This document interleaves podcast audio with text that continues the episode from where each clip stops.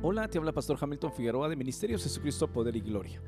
Y la semana pasada iniciamos un nuevo estudio de una pequeña pero poderosísima carta, un pequeño libro en el Antiguo Testamento llamado Ruth. Ahora dijimos que vamos a pasar la siguiente, bueno, en aquel entonces, las ocho semanas, hoy y seis semanas más, estudiando la carta o el libro de Ruth. Es una historia maravillosa, para los que ya la leyeron, es una historia completa. Hay drama, hay tragedia, hay esperanza, hay intriga, hay astucia, hay romance. Termina con una boda. Es de verdad una historia, una historia completa y maravillosa. Y para los que no la han escuchado, déjenme darles un pequeño resumen, porque es una historia de una familia. Un hombre llamado Elimelech vive en Belén con su familia, su esposa, se llama Noemí. Tiene dos hijos, llamados Malión y Kelión. Y dijimos la semana pasada que aunque los nombres suenan muy bonitos, a nadie se le vaya a ocurrir ponerle a sus hijos y después diciendo es que son nombres bíblicos. Uno significa muerte y el otro significa enfermedad. Es como que tú dijeras, ah, quiero ponerle a mis hijos sarampión y varicela. No, por favor, hermano, no vayan a hacer eso. Ahora, están en Belén y que curiosamente significa casa de pan. Y resulta que en la casa de pan, en Belén, hay hambruna. Y entonces Elimelech decide tomar a su familia e irse a Moab, reubicar a su familia en Moab. Pero Moab era un pueblo complicado. El pueblo de Dios no se juntaba con los moabitas, porque Moab era el fruto del incesto entre Lot y una de sus hijas. Y es ahí a donde se va Elimelech con su familia, un pueblo que no se llevaba con el pueblo de Dios, un pueblo que no era apto quizás para que el pueblo de Dios morara allí. Un pueblo inmoral, incestuoso, que tenía reputación de ser sexualmente depravado, etcétera, etcétera. Pero este pueblo, como todo pecado, nos ofrece darnos y nos termina quitándonos, ¿o no? Y Moab les ofrece vida, aquí hay comida, vengan, y termina dándoles muerte. Y Elimelech muere ahí y sus hijos, Malón y Kelión, también murieron. Estuvieron allí 10 años. Y en esos 10 años los hijos se casan con dos moabitas, una mujer llamada Ruth y la otra llamada Orfa. Y sus esposos mueren. Tenemos Ahora, tres viudas desamparadas. En aquella época, ser viuda era bien difícil, era muy difícil. Y en ese momento ellas escuchan que Jehová había visitado a su pueblo, a Belén, para darles pan. Y vimos la semana pasada que el gran tema del libro de Ruth es lo que llamamos la mano invisible de la providencia de Dios, controlando todo, tejiendo tras el telón, por eso es invisible, tejiendo tras bambalinas todas las circunstancias de nuestra vida, para llevarnos a una historia redentiva con un propósito redentivo y santificador, que produce gloria para su nombre y bendición para sus hijos. Y Dios visita a su pueblo para darles pan, Él estaba en control de lo que estaba pasando allí. Entonces Noemí decide volver a regresar a su pueblo. Dice, voy a regresar a Belén, a donde ahora hay pan, y toma sus nueras y comienza a caminar. Y recuerda que establecimos que así es la cosa, y es bíblico. En el camino tres mujeres deciden tener una conversación. Y entonces se paran y tienen una conversación y comienzan a platicar. Y déjeme leerle un poquito de esta conversación para ponerlos al tanto y ya después seguir adelante. Dice Ruth capítulo 1 versículo 11, y Noemí respondió, Volveos hijas mías, ¿para qué habéis de ir conmigo? Tengo yo más hijos en el vientre que puedan ser vuestros maridos. Estas tres mujeres van por el camino y deciden tener una conversación. ¿Por qué no? Mujeres. Y establecimos la semana pasada y así sucede y de repente les dice, hijas, regresen, ¿Por qué se vienen conmigo? Yo no tengo nada que ofrecerles. Versículo 12, volveos hijas mías e idos, que yo ya soy vieja para ser para varón.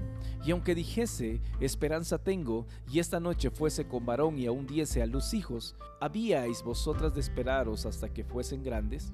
¿Y habíais vosotras de quedaros sin casar por amor de ellos? No, hijas mías, qué mayor amargura tengo yo que vosotras, porque la mano del Señor ha salido en mi contra. Mas ellas alzando otra vez su voz lloraron, y Orfa besó a su suegra, mas Ruth se quedó con ella. Ahora, terminando de resumir, Noemí decide regresar y les insiste, hijas, váyanse de regreso, yo no tengo nada que ofrecerles. No tengo esposo, no tengo dinero, no tengo trabajo, no tengo familia, no tengo nada que ofrecerles. Y Orfa hizo lo que hoy vamos a llamar lo ordinario. Ella dijo, ¿sabes qué? Tienes razón. Y se va de regreso a su pueblo.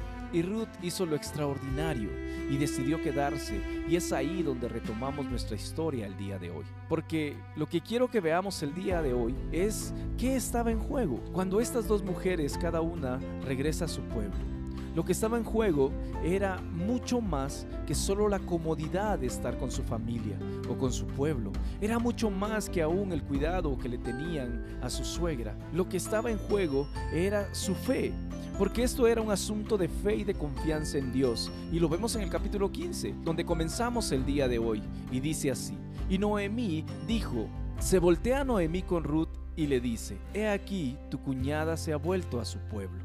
Vean esto, aquí está la clave, y a sus dioses, vuelve tú tras ella. Orfa no solo volvió a su pueblo, Orfa volvió a la adoración de sus dioses, y al regresar, lo que parecía conveniente, lo que parecía lógico, en lo que parecía cómodo, quizás ella va camino a eso, pero en el proceso le está dando la espalda al Dios que había conocido. Al Dios que había conocido a través de quién? De su esposo. Y ese es el tipo de mujer que durante algún tiempo había parecido creyente, porque su esposo era creyente, porque su familia era creyente, pero realmente nunca había conocido al Señor. Y lo que Noemí está haciendo es algo un poquito raro, porque pareciera antievangelismo. En lugar de dejarla a la adoración de Dios, la está empujando a que ella vaya a adorar a otros dioses. Le está insistiendo a que regrese a un lugar donde iban a adorar a Quemos y a Baal peor, que era la diosa de la fertilidad que ellas adoraban le empuja de regreso, váyanse de regreso a su casa. Parte de lo que esto nos revela es que cuando estamos mal, nuestras prioridades no necesariamente están bien alineadas. Cuando emocionalmente estamos mal, amargados, como decía, nuestras prioridades no están en el lugar correcto. Déjeme que me desvíe un poquito del tema acá, pero hay algo que es muy importante y es necesario ver. Y es que a veces, mientras buscamos la felicidad, mientras buscamos la comodidad para alguien que amamos, quizás podamos estarlo empujando a tomar decisiones que aunque parezcan buenas, ahora al final del día los van a apartar de Dios. Y mi temor es que como padres muchas veces hacemos eso. Mire, anhelamos lo mejor para nuestros hijos, los queremos ver bien, tranquilos, cómodos. Queremos que tengan un buen trabajo, una buena educación, que se casen con una buena patoja o un buen patojo, que sea de una buena familia y muchas veces por buscar eso los empujamos hacia o los ponemos en lugares o en circunstancias donde sí van a conseguir una buena educación y un buen trabajo, pero en el camino van a perder a Dios. Y se nos olvida a nosotros que el mejor legado que les podemos dejar a nuestros hijos no es un buen trabajo.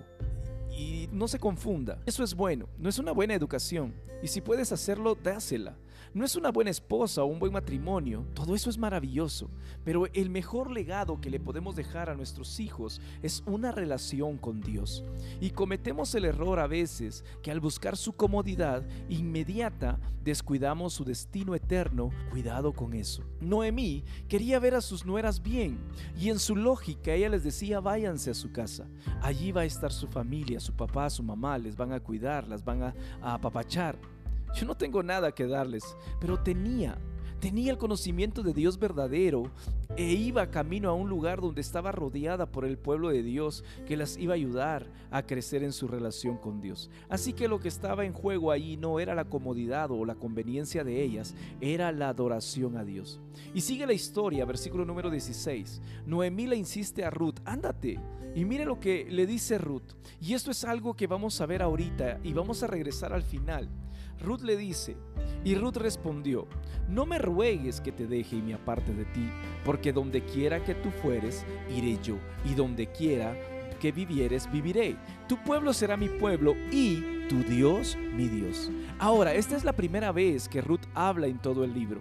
Hasta ahorita no habíamos escuchado palabras de Ruth. ¿Y qué palabras, no? Ruth habla, la vemos hablar de una manera increíble. Y el lenguaje que usa es un lenguaje de pacto. Era la promesa de una nuera a su suegra. ¿Cuántos aman así a sus suegras? Ahora, Ruth le hace una promesa a su suegra, pero en el proceso le está haciendo una promesa a Dios. Es que yo creo que este es el momento donde Ruth nos está dando evidencia de una conversación real, porque ella tiene dos opciones, y sus dos opciones son estas. ¿Regreso a mi familia, a mi pueblo o a mis dioses? ¿O me voy con mi suegra, que ya confesó estar amargada, a un lugar donde puedo adorar a Jehová? nosotros no entendemos el valor y la fe que esto requirió de parte de Ruth, porque ella está tomando la decisión de ir a Israel siendo moabita. Los moabitas no se llevaban con los israelitas.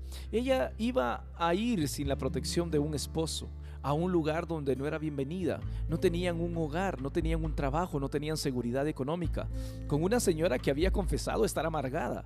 Esto es el equivalente a una joven judía que en los años de 1940 dice voy a ir a Alemania porque escuché que había una bonita sinagoga donde me puedo congregar.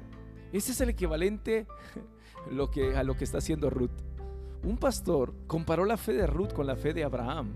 Dijo que quizás era mayor porque ambos dejaron su casa, ambos dejaron su pueblo y ambos se fueron a una tierra extraña, con la diferencia que Abraham lo hizo porque Dios se le apareció y le dijo, nunca vemos que Dios se le haya aparecido a Ruth. Y Ruth decide hacerlo y ella se compromete. Y miren esto, ella le dice, a donde quiera que tú vayas yo iré. Y donde tú vivas viviré. Tu pueblo será mi pueblo. Y lo último, tu Dios, ese mismo Dios que tú dices que trató amargamente contigo, ese mismo Dios que tú dices que su mano se levantó contra ti, ese va a ser mi Dios. ¿Y por qué? Porque yo ya experimenté personalmente a ese Dios, aparte de Noemí porque ella ya había experimentado una fe personal, una confianza personal en el Dios de Noemí, y estaba dispuesta a enfrentarse a situaciones difíciles y a situaciones complicadas, a situaciones dolorosas, aún con tal de no darle la espalda a Dios y buscar su crecimiento en Dios. Y en ese momento vemos que Ruth valoró más su relación con Dios que la convivencia de ir a su pueblo y valoró más su crecimiento espiritual que le daba la comunión con otros creyentes, aunque la única creyente que conocía era una suegra amargada, pero tenía el potencial de ir a una comunidad de fe, donde habían otros creyentes que quizás le iban a empujar hacia Dios, y valoró eso más que recibir consuelo de su propia familia, pero alejada de Dios. ¿Saben? Como pastor me toca a mí ver esto y es bien doloroso, pero muchas veces he visto a personas que dicen ser creyentes hasta que viene una situación difícil. Y aparentar ser creyentes. Y ahí están y quizás están porque su familia es creyente, porque sus amigos son creyentes, porque la novia o el novio los arrastró y ahí estaban. Y parecía que todo estaba bien, pero cuando la cosa se pone difícil es donde vemos si realmente habían entendido el Evangelio y tenían un compromiso con Dios. Y muchos en ese momento de dificultad hacen las que hizo Orfa. No, mejor me voy a mi pueblo. Esto no funciona para mí. Y es que el dolor y la pérdida tienen una manera particular de revelar lo que verdaderamente hay entre nosotros. Y Ruth dice, no, no, yo estoy contigo. Esto no solo es una promesa a ti, es una promesa a Dios. ¿Y saben por qué lo sé? Porque el versículo 17 nos enseña hasta dónde llega esa promesa y ella dice, y donde tú murieres, moriré y allí seré enterrada. Esto es una promesa que va mucho más allá de la vida de Noemí. Ella pudo haber dicho, voy a estar contigo toda la vida y cuando te mueras regreso a mi pueblo. Pero ella dijo, yo voy a estar contigo y en esa comunidad de fe de nuevos creyentes, ahora que me van a amparar y ahí estoy comprometida hasta el final, allí moriré yo. Y así me haga Jehová o me añada que solo la muerte hará separación entre nosotras dos. Y viendo Noemi que estaba tan resuelta de ir con ella, no dijo más. Ruth está diciendo, no, no voy a regresar a casa aún después que tú te mueras, porque allá en mi casa no hay creyentes, no tengo comunidad, no tengo iglesia. Y ahorita tú eres la única creyente que yo conozco. Y te vas, entonces yo me voy contigo. Eso es lo que estaba diciendo Ruth. Y luego, ¿qué comenzamos a ver aquí? Es lo que yo llamo el poder de la segunda familia.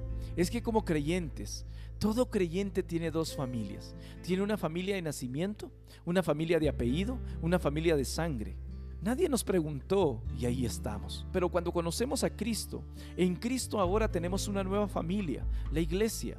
Una familia de hermanos y hermanas que compartimos la fe en Cristo y que nos une una sangre mucho más pesada que la que lleva nuestro apellido. Ahora, si tú eres de esas raras personas que Dios le ha dado la bendición de haber tenido una buena primera familia y una buena segunda familia, eres doblemente bendecido. Eres doblemente bendecido, pero conozco a muchas personas que no tienen una buena primera familia y han encontrado en su segunda familia en su familia de fe, en su comunidad de creyentes, una verdadera y preciosa familia que no cambiarían por nada. Es más, he platicado con personas que me dicen, si yo muero, me gustaría que mis hijos fueran criados por mi familia.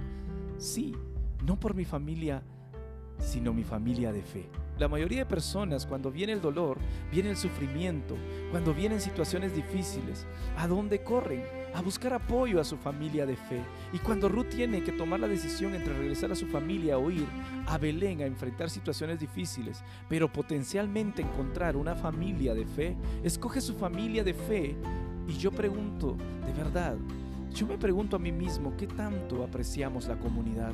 La comunidad que tenemos con nuestra familia de fe. ¿Qué tanto aprecias a los amigos en la fe que tienes? A los amigos creyentes que te empujan hacia el Señor en medio de las situaciones difíciles. Versículo 19 dice, y anduvieron pues ellas dos hasta que llegaron a Belén, y aconteció que habiendo entrado a Belén, toda la ciudad se conmovió a causa de ellas y decían, ¿no es esta Noemí? Ahora vea, necesitamos entender el contexto de esto. Ellas habían pasado 10 años fuera. No había teléfono, no había internet, no había WhatsApp, no había correo, no había nada. Probablemente en 10 años no habían sabido nada acerca de Noemi. Y de repente aparece y aparece sola y con una moabita. Y todos se acercan y le dicen, hola Noemi, ¿cómo estás? ¿Qué tal Elimelech? Se murió. Y tus hijos se murieron. Es una comunidad pequeña. Los que vienen de un pueblo o una aldea pequeña, cuando regresan o van de visita, todos quieren saber de su vida. ¿Qué pasó con usted? Justo así pasó con Noemí. Todos se acercaron y en ese momento le preguntan, ¿cómo estás? Y ella tiene que pasar por el doloroso proceso de poner al tanto a todos de lo horrible que ha sido su vida últimamente. Y mire lo que pasa, versículo 20 dice, y ella le respondía, no me llames Noemí, esto es dulce y placentera sino llamadme Mara. Esto es amarga. Ella está haciendo referencia a un tiempo en la historia del pueblo de Israel, de donde la peña sale agua, pero sale amarga, y el lugar se llamaba Mara. Y está haciendo referencia a eso, pero mire lo que dice, porque en grande amargura me ha puesto el Todopoderoso. Yo me fui llena, pero Jehová me ha vuelto con las manos vacías. ¿Por qué me llamaréis Noemí? Ya que Jehová ha dado testimonio contra mí, el Todopoderoso me ha afligido. Seamos honestos, ¿cuál es nuestra primera reacción hacia Noemí? En este momento a muchos nos sale lo evangélico y queremos decirle, no, Noemí, la amargura es mala, no, no, usted no se amargue, confía en el Señor, la amargura es mala, no se amargue. Déjeme presentarle una alternativa diferente. ¿Sabe qué es lo que pasa? A mí me encanta Noemí me encanta Noemí porque a veces somos exactamente iguales a ella, ¿o no? Esta es una mujer que está diciendo, yo me fui, yo tenía un plan, le pedí a Dios y Dios no me hizo caso. Es que Dios no hace caso, no acepta mi consejo. Yo le doy instrucciones y hace lo que quiere y a veces lo que quiere no es lo que yo quiero. Entonces estoy amargada. No levante la mano, pero ¿cuántos hoy están como Noemí? ¿Cuántos están hoy como Noemí? Quizás contra Dios. Dios no hace caso, tenían un plan y Dios ha salido con otro. No saben lo que está pasando y a veces creen que Dios no sabe lo que está haciendo. La diferencia es que a diferencia de Noemí nosotros somos mentirosos y ella no. Porque cuando nuestro mundo se está viniendo abajo, quizás venimos a la iglesia y ponemos cara de iglesia. ¿Cómo está hermano? Bien. Hermano, Dios le bendiga. Pretendemos que todo está bien cuando realmente nuestro mundo se está desbaratando. Mira, supe que estás en problemas. ¿Necesitas ayuda? No, no, no te preocupes. A veces confundimos la reverencia a Dios con la incapacidad de llegar honestamente frustrados delante de Dios y con Dios. Decimos que todo está bien cuando en realidad en ese momento detestamos a Dios. No somos ateos. Sabemos que existe, simplemente nos cae mal en ese momento. Así está Noemí. Mire, si la virtud de Ruth es la fe, la virtud de Noemí es la honestidad. Y me encanta eso. Ella está amargada y sabe que de alguna manera Dios lo permitió. Y Noemí tiene una honestidad que creo yo que debemos emular, que debemos imitar. Tiene un entendimiento de la soberanía de Dios que creo que debemos de aprender. Pero sus circunstancias y su amargura la han cegado de poder ver la misericordia que Dios derrama sobre ella enfrente de ella en ese momento es que saben, ¿qué es la amargura? La amargura al final del día es nuestra respuesta carnal al entendimiento de que no somos Dios. En algún momento o circunstancia donde quisiéramos serlo, esa es la amargura. Y escuché a alguien que lo dijo así. Lo voy a citar mucho en esta serie. La amargura, decía él, es una niebla que nos impide ver las evidencias de la gracia de Dios que están frente a nosotros. Y cuando abrazamos la amargura, estamos abrazando esa ceguera. Y cuando abrazamos la amargura, no podemos confiar en nosotros mismos de tomar buenas decisiones.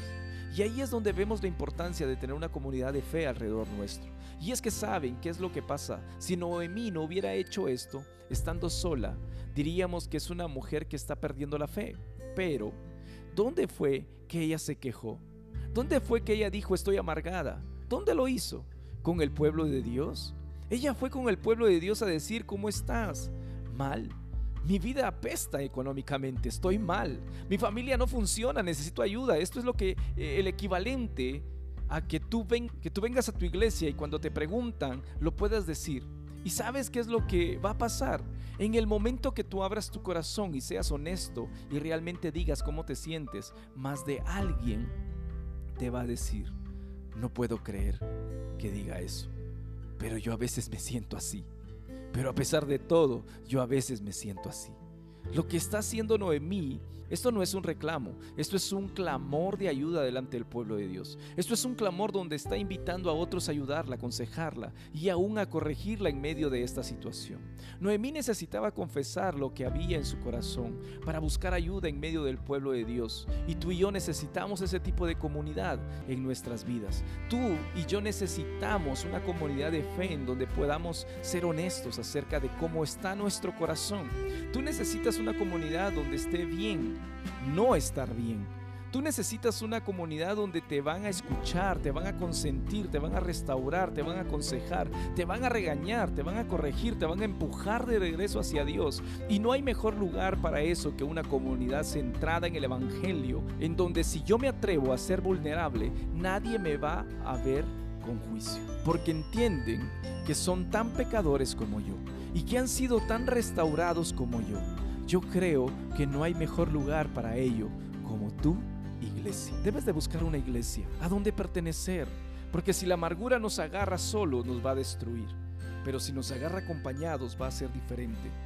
Déjeme llevar esto más lejos y decirles que tu progreso espiritual está amarrado, está relacionado con tu disposición de entrar a este tipo de relación, donde puedas ser vulnerable y abrir tu corazón. Es que yo no he visto a nadie, no conozco a nadie que esté activamente creciendo espiritualmente, que no apunte a su relación con otros como un factor determinante en su crecimiento. Noemí decide no callar sino exponer su corazón y buscar ayuda. Ahora, la pregunta para ti y para mí no es si estás frustrado con Dios o que quizás vas a estar frustrado con Dios. Todos vamos a pasar por momentos en los que no entendemos lo que Dios está haciendo. La pregunta para ti y para mí es cuando llegue ese momento, ¿qué vas a hacer con ello? Algunos empiezan a sacar textos fuera de contexto. Por nada estáis afanados. Entonces, yo no estoy afanado. No es eso lo que está diciendo. O vas a correr a una comunidad de fe a buscar ayuda y apoyo. Eso sí te va a ayudar. Eso sí te va a ayudar. Y si tú estás ahí amargado con Dios, confundido con Dios, no sabes lo que Dios está haciendo, quizás sabes que no deberías de estar ahí. Pero si lo estás, al menos deberías de ser honesto al respecto de ello y buscar ayuda.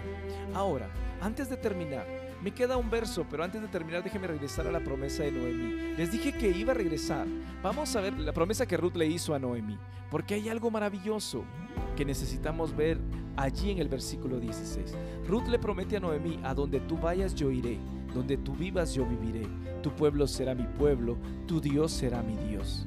Es que sabe ¿Qué es lo lindo? Apenas ocho versículos antes, en el versículo 8, Noemí había orado por sus nueras y había pedido que ellas experimentaran la misericordia de Dios. Y ahora, ocho versículos después, Noemí está recibiendo la misericordia que ella pidió para sus nueras por medio de una de ellas, donde se rehusó a dejarla en ese momento. Y en ese momento Ruth se convierte en una figura maravillosa del Evangelio, de ese amor, de ese pacto de Dios hacia nosotros, que nos dice, yo no te voy a dejar y no te voy a desamparar. A donde tú vayas yo iré y donde tú estés yo voy a estar. Yo voy a tratarte como pueblo, yo voy a ser tu Dios. Donde tú mueras, yo voy a restaurar y ahí vas a estar conmigo aún después de la muerte. Ese es el pacto que Dios hace con nosotros y Ruth lo modela de una forma increíble, porque Ruth en ese momento se quedó y en la mejor y más grande expresión de amor que ha existido en la historia. Jesús se quedó y tomó la copa y enfrentó la amargura de la cruz por nosotros. Y al igual que Ruth, Jesús dejó su trono como ella dejó su pueblo para acompañar a una vieja amargada y a un pueblo quebrantado y amargado como somos nosotros tú y yo, para caminar con él hacia su restauración. Y Ruth pidió que el Señor la castigara, si nada más que la muerte la separaba. ¿Y saben qué? Jesús tomó el castigo sobre sí mismo en la cruz, demostrando que ni la muerte nos iba a poder separar de Él. Ese es el Evangelio de Jesucristo que nosotros predicamos. A donde tú vayas yo iré, y donde tú vivas yo viviré, y yo te daré un pueblo, y yo seré tu Dios, y ni la muerte te va a poder separar de mí. Versículo 22. Y vamos a terminar con este. Dice así. Así volvió Noemí y Ruth, la moabita, su nuera. Con ella volvió de los campos de Moab. Y mire qué lindo esto y dice, y llegaron a Belén al comienzo de la siega de la cebada. Aquí la historia comienza a cambiar. Vemos un poco de esperanza, una luz al final de ese túnel, la manera en que el autor no sabemos quién lo escribió, pero el autor de este libro termina este capítulo dejándonos con la cosecha. Y viene la cosecha, hay algo que va a pasar. Es como si Dios le estuviera diciendo a ellos en aquel entonces y a nosotros ahora que las cosas están a punto de cambiar, que las cosas no van a estar mal para siempre. Ya viene la cosecha, ahorita la historia comienza a cambiar. Y es por eso que no, no se pueden perder el resto de la serie porque la historia comienza ahorita a pasar de drama a esperanza. Y la próxima semana, solteros, no se la pueden perder. La próxima semana estaremos viendo a un hombre soltero y a una mujer soltera haciendo lo que hombres solteros y mujeres solteras deberían de estar haciendo. Ahora, déjame terminar con esto. ¿Con quién te identificas en la historia? ¿Con quién te identificas en la historia hasta este momento? ¿Será que tú eres Elimelech, un hombre cuyo nombre significa Dios es mi rey, pero hace lo que se le da la gana sin consultar a Dios? Quizás tú eres Orfa. Cuando las cosas se ponen mal, solo te das la vuelta y te vas y ya no quieres saber nada de nada. Quizás tú eres Ruth y tienes una confianza sobrenatural en la providencia de Dios. Si tú eres Ruth, queremos invitarte a un café. Queremos saber cómo es confiar en Dios. Así de verdad. Quizás eres Noemí, amargado, pero de alguna manera amado por Dios profundamente. ¿Quién eres tú? No sé quién eres, pero una cosa te puedo garantizar. En diferentes momentos de nuestra vida nos vamos a encontrar identificándonos con diferentes personajes de esta historia. Y lo único que yo pido de ti es esto. ¿Serías tú tan honesto hoy como lo fue Noemí de reconocer dónde estás en tu caminar de fe? ¿Reconocerías tú hoy que como Ruth y Noemí la mano de Dios invisible a nosotros está obrando en nosotros, en medio de nuestro dolor, de nuestro sufrimiento, en medio de nuestra comunidad y llamándonos a correr a Él y a otros para trabajar en aquellas áreas que nos afligen, pero aún no nos han santificado? Que el Señor te bendiga. Nos vemos la próxima semana.